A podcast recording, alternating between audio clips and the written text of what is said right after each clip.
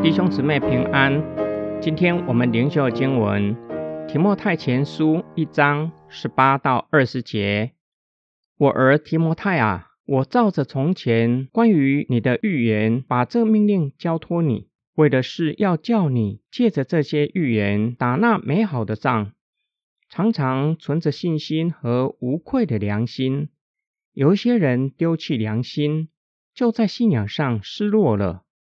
他们当中有徐米乃和亚历山大，我已经把他们交给撒旦，使他们受管教，不再亵渎。照着预言，把这命令交托你，借着这些的预言打那美好的仗。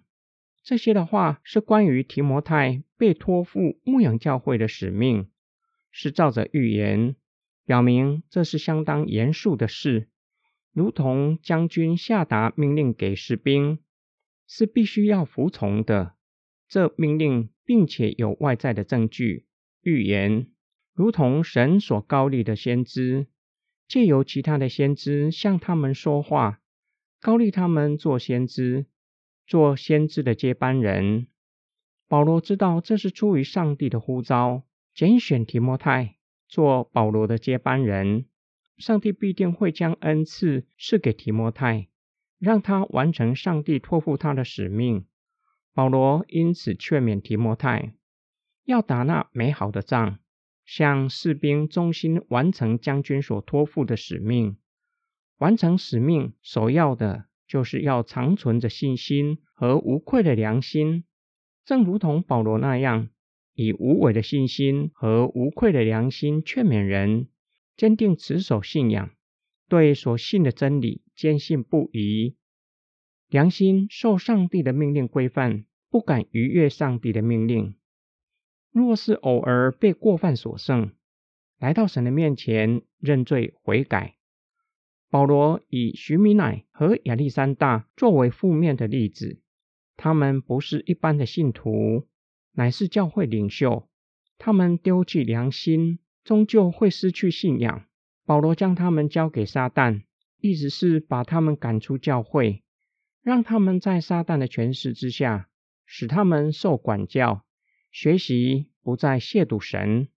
保罗的话反映教会的惩戒，不是为了刑罚，使人失去救恩，而是让人受到严厉的惩戒之后，给他们悔改的机会，具有匡正的目的。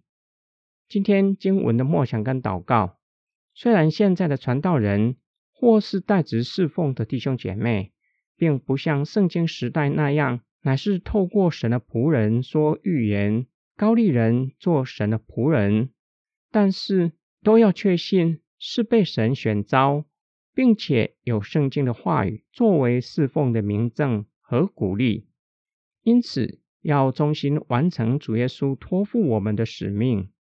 无伪的信心和无愧的良心就显得格外的重要。